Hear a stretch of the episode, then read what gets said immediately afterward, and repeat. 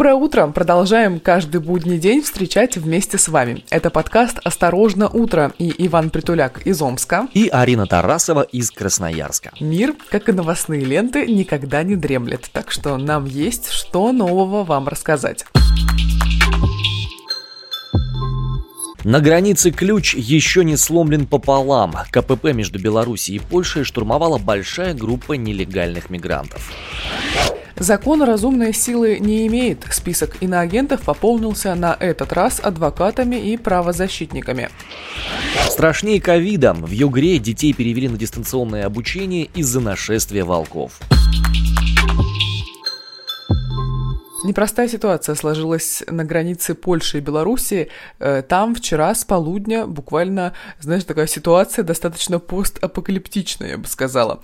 А, значит, примерно около часа дня вчерашнего числа. Там собралась большая группа беженцев и, собственно, переместилась к границе с Польшей. И вот на тот момент было точно неизвестно, смогут ли они э, покинуть территорию Беларуси. Об этом рассказывал официальный представитель э, Госпограничного комитета Беларуси Антон Бычковский. Спустя буквально несколько минут Литва начала стягивать войска к границе с Белоруссией из-за скопления мигрантов. И об этом уже заявила глава МВД э, страны, и, собственно, об этом также передавало агентство Reuters. После этого мигранты начали пытаться вскрыть границу Польши с помощью бревен и кусачек. Судя по всему, не очень плотная граница с Польшей, если ее можно вскрыть кусачками. Слушай, ну это, знаешь, выглядело так, как будто э, человек э, приехал на дачу, забыл ключи и начал вот это вот забор ломать ломать. На самом деле ситуация абсолютно, конечно, не смешная, но выглядело это очень странно, скажем так. Развивались события в течение вот буквально нескольких минут. После этого польские силовые структуры направили подразделения по противодействию терроризма на польско-белорусскую границу. И об этом уже заявил в эфире польского телевидения заместитель главы МВД республики э, Мачи Вончик. А после этого, значит, э, ближе к часу дня мигранты начали просить, чтобы их показали, в Германии, во Франции и рассказали в Европе. Ну, то есть определенное число журналистов скопилось в этом месте, и мигранты начали э, заявлять о том, что им не нужна Польша, им нужна Германия. Вот так это звучало. Герман! Герман! Герман! Герман! No go to Poland. We are go to Germany. Germany is life. No Poland. То есть мало того, что Белоруссия транзит, так еще и Польша транзит для них оказалась, и им в Германию всем необходимо. Ну, понятно, круто устроились. Вообще у Белоруссии же очень сложные отношения с Европейским Союзом с этого лета, и в частности из-за большого количества мигрантов через Беларусь, потому что они просто как бы используют угодья Александра Лукашенко как такую транзитную зону. Европа говорит, что уже ехать-то некуда. Местов нету, все, кончилось. Если я правильно понимаю, то с начала 2021 года, по некоторым данным, пересечь польско-белорусскую границу пытались более 30 тысяч самых разнообразных мигрантов. Слушай, если не больше. Да, совершенно верно. А, интересный комментарий тут поступил от а, политолога Андрея Суздальцева.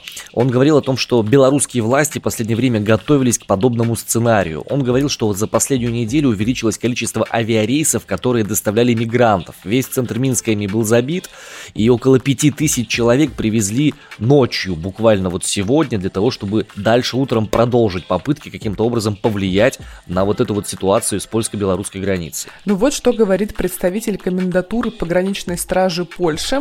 А, всех нелегалов, которые смогут проникнуть в страну, вернут обратно в Белоруссию. И она также добавила, что ни один человек, прибывший к границе, не попросил убежища, а все пытались просто вломиться на территорию Польши. Ну, чтобы пробежать дальше в Германию туда, да. Угу. Ну да, типа того. Интересные заявления делают э, члены Евросоюза. Вот, например, глава евродипломатии Барель в ближайшие дни отправится в страны, откуда мигранты едут в Евросоюз через Белоруссию. То есть это не белорусы едут в Польшу или пытаются вломиться в Германию или еще куда-то. Это люди э, третьих стран, собственно, пытаются пересечь границу и попасть в более благополучные страны, скажем так. Я думаю, можно привести некоторые цитаты представителей самых разных э, стран, которые в этом конфликте так или иначе замешаны. В частности, заместитель главы МИД Литвы Манта Садоменос возлагает всю ответственность за этот миграционный кризис на режим в Минске. Далее цитата. Лукашенко ранее сам заявлял, что в ответ на санкции будет пропускать мигрантов в страны Евросоюза, а также ядерные отходы. Это использование мигрантов как оружие. Если Минск думает, что таким способом можно принудить Евросоюз пойти на диалог, то он очень сильно ошибается. По мнению этого самого Доменоса, каждое подобное обострение ведет к новым, к более жестким санкциям в отношении режима Лукашенко. В МИД Австрии прокомментировали тоже ситуацию с мигрантами на границе с Польшей. Они обеспокоены увеличением числа. Австрия солидарна с затронутыми странами ЕС. И по мнению австрийской стороны, ситуация с мигрантами использует Белоруссия.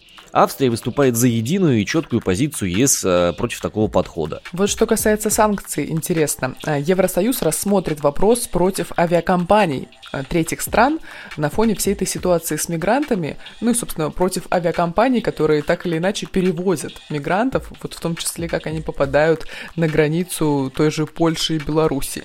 И еще погранкомитет Беларуси Интересно, да? Вот ты говоришь о мнениях разных стран, что это все Беларусь виновата. А погранкомитет Беларуси заявляет, что польские силовики задействовали авиацию для психологического давления на беженцев и распыляли слезоточивый газ. Защищая границы своей родины, это еще самое мягкое, что они могли сделать. Если бы кто-то штурмовал границы Беларуси непосредственно, я бы посмотрел, как господин Лукашенко справлялся бы с э, этими людьми. Я думаю, ну, собственными силами, вероятнее всего. Знаешь, что мне в этой ситуации ситуация больше всего интересует? А, ну, очевидно, что это игра какая-то очень серьезная, что в любом случае у страны, которая была фактически сбита силовиками, я имею в виду Белоруссию, у нее есть все возможности, чтобы мигрантский кризис пресечь, тормознуть, если уж они из Москвы человека добыли и отправили к себе в страну, чтобы там его осудить, Мы этого то не знаем. всяк э, всяко... Ну хорошо, мы этого не знаем, это мои притуляцкие фантазии по этому поводу. Э, тем не менее, всяко разные должны быть моменты, чтобы можно было тормознуть нелегальных мигрантов, которые вот собираются куда-то перебежать. Определенно. Мне вот что интересно, у нас же союзное государство намечается в ближайшее время. А вот мигранты, которые будут в Белоруссию приезжать, они потом дальше как? Куда? Ну, то есть в какую сторону? В смысле, в Россию или в Белоруссию? Ну нет, я думаю, из Белоруссии туда дальше в Польшу, или все-таки они, пользуясь полной прозрачностью границ, будут двигаться в нашу сторону? Слушай, да мне кажется, у нас и так уже прозрачные границы, вот прозрачнее некуда с Белоруссией. Поэтому не знаю, видишь, сейчас мигранты используют Беларусь как такую... Перевалочную базу. Перевалочную базу, да, действительно. Вот, и поэтому как им это будет мешать э, ею пользоваться, если вдруг у нас образуется союзное государство? Не знаю. Возможно, если только э, Владимир Путин скажет, ребята, ну мы вообще-то не будем вас пускать через наше союзное государство, э, как через перевалочную базу. По данным на момент записи нашего подкаста, затишье на границе происходит. Да, там нужно отметить, что там разбили палаточный лагерь, и некоторые телеграм-каналы писали о том, что со стороны Польши была слышна стрельба. Ну, что тоже, на самом деле, не, как бы не удивительно, потому что у них на границе вот уже почти сутки происходит что-то. И как результат Польша закроет сегодня пункт пропуска через границу с Белоруссией. Все, лавочка закрыта. Ну что, господа, вернемся к нашим делам, к делам российским. Российский Минюст пополнил список СМИ иноагентов. Внес он туда людей бывшего руководителя правозащитного объединения «Команда 29» Ивана Павлова и четырех его бывших коллег. Слушай, а ведь мы собирались с тобой вообще о другом говорить, о телеканале «Дождь», о штрафах за иноагентство, а тут вот пополнение в список случилось, пока мы все спали. Да, совершенно верно. Пока мы все спали, это произошло. Адвокат защищает журналист э, и советника главы Роскосмоса Ивана Сафронова, которого обвиняют в госизмене. Самого Павлова ФСБ обвиняет в разглашении тайны следствия. Э, Павлов в сентябре покинул Россию, находится в Грузии. В конце октября сообщил BBC, что по-прежнему защищает Сафронова и находится на связи со своим подзащитным. А, кроме того, еще пополнение в этом списке, к сожалению. Э, незарегистрированные общественные объединения, выполняющие функции иностранного агента, тоже пополнились. В него включено межрегиональное общественное движение российская ЛГБТ-сеть. Об этом говорится на сайте Минюста. Среди тех людей, кто у нас еще оказался в этом списке, индивидуально юрист Максим Оленичев и журналисты Максим Заговора и Елена Скворцова.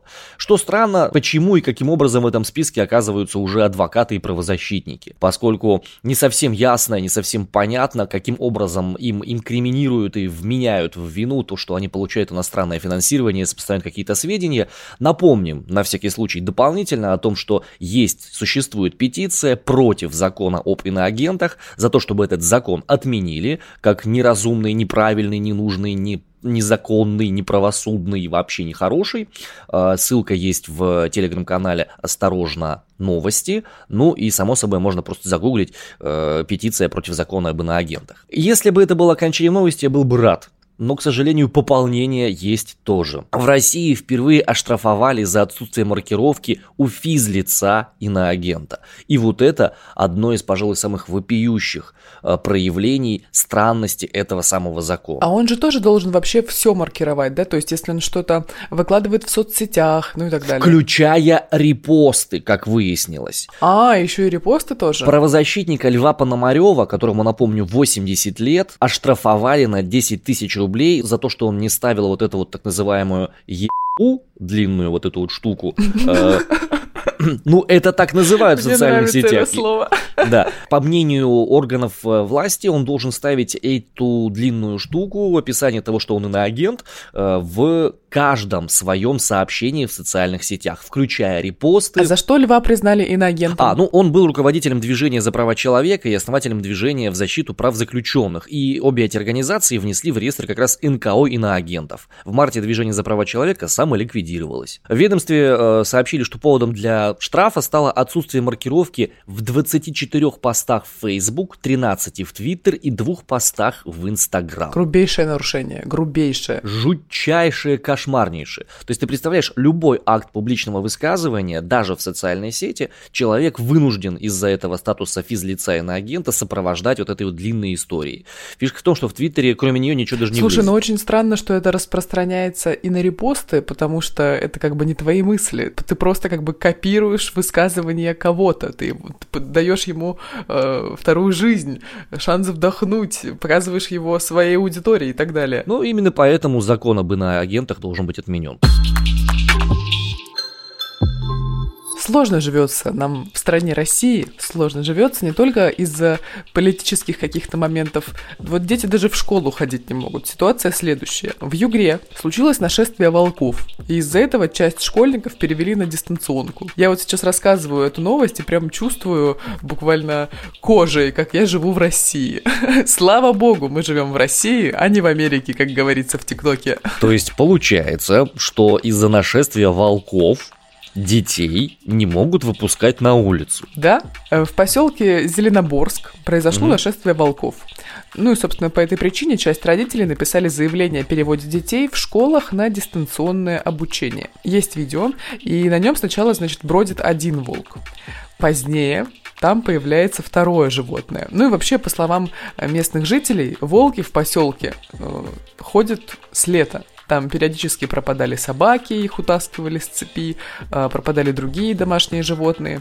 Ну и вот э, родители написали заявление о переводе детей поселка на дистанционное обучение, потому что а, животных на улицах иногда видят и днем, и это попросту небезопасно для детей вот так вот ходить в школу. Вот, например, директриса средней школы говорит, цитата, «Ситуация опасная, я вижу следы деятельности волков постоянно, возле дома ходят, к заявлениям родителей относимся с пониманием, главное для нас – безопасность детей». Конец цитаты. Знаешь, мне какую историю это напоминает? Вот в России постоянно не хотели, чтобы было как в 90-е, а получается как в 20-е. У меня прабабушка моя рассказывала о том, как она, будучи жительницей Поволжья, зимой ходила в школу и отбивалась от волков. Они группой детей шли из одной деревни в другую. И когда выходили голодные к ним волки, они кидали в них камни, били их палками. И как-то у нас тоже, по идее, 20-й год, да, не хотелось бы, не хотелось бы таких вот э, повторений, но, судя по всему, в России эта история имеет тенденцию к какому-то такому закольцовыванию и повторению. Слушай, ну звучит дико, когда ты идешь в школу, еще и от волков отбиваешься. Это знаешь, как в байке всех этих взрослых людей, ну это, наверное, э, в моей голове так звучит. Я ходила в школу 5 километров туда и 5 километров обратно по полю, я шла при рассвете, а возвращалась при закате. Я ж тебе говорю, так и было. У моей прабабушки было Жесть. ровно так. Ровно так. Надеемся, что э, решат эту проблему адекватным способом. Если я правильно помню, то на волка же тоже есть лицензия на охоту. Ну, Вань, об этом пусть специалисты тамошние с человеком, разбираются. который да. любит природу, понимаешь? Ну, а я люблю людей.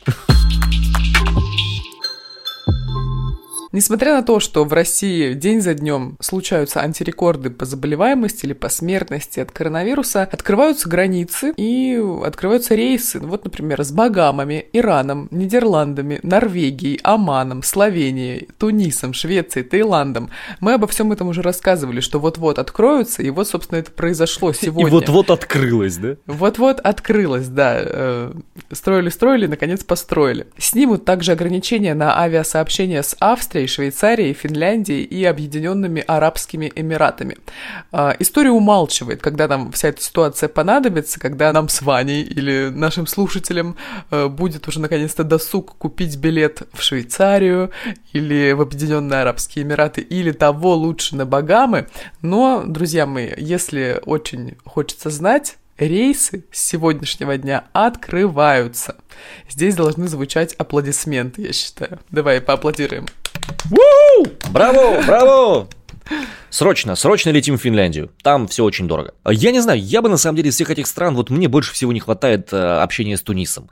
Я там был один раз, и я так хочу обратно. Там так прикольно, там так Не тепло. была ни в одной из э, вышеперечисленных стран. Ой, а я в А. Швеции еще был, кстати. Мгм. Бинго еще у тебя из чего-нибудь сложится, там что-нибудь еще за- зачеркнешь в нашем бинго туристическом? Вот нет, я точно абсолютно летал над Австрией. А, ну и в Швейцарии еще был, да. Вот, все круто. Ну, знаешь, я бы поехала в Швейцарию. Очень мне хочется посмотреть все эти хваленые горы. На Багамы хочется. Я вот поймала себя на мысли э, пару суток назад, что я э, уже ложилась спать, было примерно 2 часа ночи. Ну, то, что надо, знаешь, режим здорового человека. Ложилась спать и думала, боже, как же хочется на море, как же хочется. Ну, тем, э, кому, как и мне, хочется на море, тоже можно порадоваться, потому что снимаются ограничения на выполнение регулярных и чартерных полетов из аэропортов России в курортные города Египта, такие как Хургада и Шарм-эль-Шейх. Ну, В полетели. Египет? Ну, я уже, знаешь, и от Египта бы не отказалась, потому что уже просто хочется купаться нормально. Больше года этого не случалось, только в горных озерах. И также принято решение, что с 9 ноября увеличат количество регулярных рейсов на взаимной основе еще с 12 государствами. Среди них Германия, Италия, Франция, Испания, Венгрия, а также Мальдивы, Мальта, Греция, Албания, Болгария и остров Маргарита, венесуэльский. У меня просто раскалывается сердце пополам от упоминания, от одного упоминания Греции и Италии я хочу, знаешь, Вань, сидеть у вот этого лазурного берега греческого на острове Корфу и не знать бед. Вот я хочу с тобой оттуда созваниваться даже в 4 часа утра. Не потому, что я очень люблю с тобой созваниваться, а потому что я просто хочу быть в Греции, понимаешь? Не парься, да. А потому что в Греции. Ну что, господа, тем, кто, как и мы, в этом году пока никуда не полетит, предлагаем обратиться к э, большому другому пресному морю в нашей стране, более того, в Сибири, богатству Сибири, а именно к Байкалу. Иркутские экоактивисты открыли интернет-магазин мусора, который они выловили из Байкала. Очень интересный сайт, ссылку на него обязательно мы дадим в описании к этому подкасту, mybaikal.store, и это откровенно кайфовый экологический проект. Как он может быть кайфовым, я не понимаю. Но для меня это абсолютно пугающий проект, потому что если он есть, значит все очень плохо. Я просто вчера буквально вспоминала свое весеннее путешествие на Байкал, и у меня вот каждый раз при его упоминании в новостях э, сердечко сжимается, потому что упоминается он обычно по очень печальным причинам. То там завод какой-то нач- начинают строить, то вот теперь Я говорю кайфово, потому что он привлекает внимание к тем проблемам, которые действительно есть, и актуализирует их очень ярким эмоциональным способом. Ты заходишь на этот самый сайт и видишь список вещей, которые были выловлены из Байкала в разное время. Это может быть что-то от, начиная э, зубной щетки пластмассовой до пакетика сока, вплоть до детского памперса, даже и подгузника. Да, я вот вижу, я сейчас листаю этот сайт, и тут вот упаковка от чипсов, лейс из печи, Баунти, Ролтон, Филипп Моррис. Можно купить там 545, 304 рубля, совершенно верно, все эти штуки, но там есть кнопочка специальная. Не высылать вам подарок. Если ты ее отжимаешь, то ты получаешь другой ценник. И в этом ценнике он в десятки раз больше, допустим, тот же самый подгузник стоит порядка 50 тысяч рублей, по той простой mm. причине, и тебе вылетает объяснение почему. Потому что эти деньги необходимы для того, чтобы рекультивировать кусок воды, который этот подгузник загрязнил. Сам этот подгузник перевести в нужную сторону для утилизации. И таким образом ты, отжимая одну маленькую кнопку в типа интернет-магазине, понимаешь, как много ресурсов тратится на переработку этой гадости, которую многие туристы, а это преимущественно туристы делают, оставляют там на местах этого нашего замечательного озера Байкал. Так, я, значит, пытаюсь приобрести зубную щетку. Цена ущерба 389 рублей. Угу. А, тут можно узнать, почему такая цена. Угу. И вот, например, срок разложения зубной щетки, ну, выглядит, скажем прямо, она отвратительно, там что-то она выловлена, да, она... водорос... водорослями. Угу. А, срок разложения 100 лет. Нашли ее в Альхонском районе и куплено уже 5 из 300 зубных щеток. Отожми кнопочку там внизу «Не отправлять». Обалдеть! Сколько? 50 тысяч 389 рублей. Почему? И вот почему цена увеличилась. Мне пишут, не знаю, зачем вам вдруг понадобился мусор, но мы можем его отправить только при значительном увеличении цены ущерба. Это получается, если я э, отжимаю эту кнопочку, убираю галочку, то мне эта щетка придет почти за 50 с половиной тысяч рублей. А цена складывается вот из чего. Затраты на производство дополнительной упаковки, а значит будущего мусора, и вы его, и его переработки, и, собственно, вы это оплачиваете.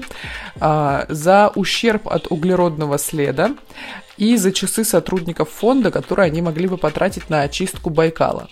Вот, то есть, если очень хочется, чтобы эта щетка к вам приехала как сувенир, то плюс 50 тысяч рублей. Ну, на самом деле мы должны понимать, что здесь дело не в том, что люди продают щетки использованные, ну, а в том, что вы можете деньги сбросить на будущее Байкала, чтобы таким образом спонсировать э, очистки и разные очистительные мероприятия, э, связанные с этим замечательным нашим озером. У меня ни за что, наверное, душа так не болит, как э, за природу России и Сибири и все эти пожары якутские, сибирские, и Байкал в том числе. Ой, настроение, конечно, купить зубную щетку. Ты была на Байкале? Да, я была. Неоднократно. Завидую. Мне еще не довелось пока. Я больше степной сибиряк. Ну что, господа, постепенно давайте двигаться дальше к знакомству с разными отдаленными, но очень интересными местами нашей необъятной родины. Вот, например, сегодня в новосибирском Старом Карапузе пора одеваться теплее. Там сегодня снегодождь, это официальное название, снегодождь и минус 7. В селе Колобки в моей любимой Бурятии была ясная звездная ночь, которая сменится ясным морозным днем с температурой минус 5 градусов. А в одном из моих любимейших сел Республики Алтай, в Белишах, ветер и внезапные дожди, минус 2. Интересно, почему это твое любимое село? А, потому что в Республике Алтай. Потому что там вкусные беляши, наверное. Кстати, нет, беляши там, ну, не сто пудов. Господа, на этом наша боевая вахта завершается на сегодня. Мы благодарим вас за высокие оценки подкаста на Apple подкастах и Яндекс Музыке. И, конечно, отдельный респект за комментарии на Кастбоксе. Более личное общение можем продолжить в инстаграм-аккаунте студии «Осторожно, подкасты». И там же предлагаем вам заодно познакомиться с новым продуктом нашей студии – бьюти-подкастом «Красота требует требует кэш. На этом разрешите откланяться. С вами были Иван Притуляк из Омска. Арина Тарасова из Красноярска. Любим, целуем, адью.